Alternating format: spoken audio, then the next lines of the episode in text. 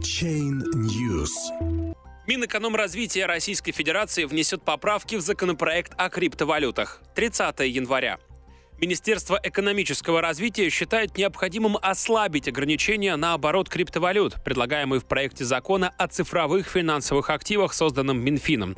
В доработке законопроекта хотят принять участие и другие организации. Замминистра экономического развития Сава Шипов заявил в интервью «Известиям», что Минэкономразвития будет предлагать к проекту закона о цифровых финансовых активах поправки, снижающие ограничения на создание и использование криптовалют в России. Дополнительно Минэкономразвития намерен внести предложение о налоговых льготах для криптовалютных стартапов и инновационных проектов, а также выступает за допуск иностранных резидентов криптовалютной деятельности в России.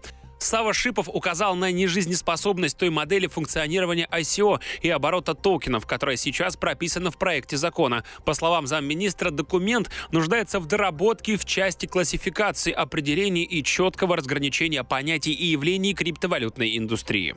Нужно сделать закон прозрачным и удобным. Каждый человек должен понимать, на что он имеет право и какие требования предъявляются к нему. В этой части мы будем предлагать поправки в законопроект.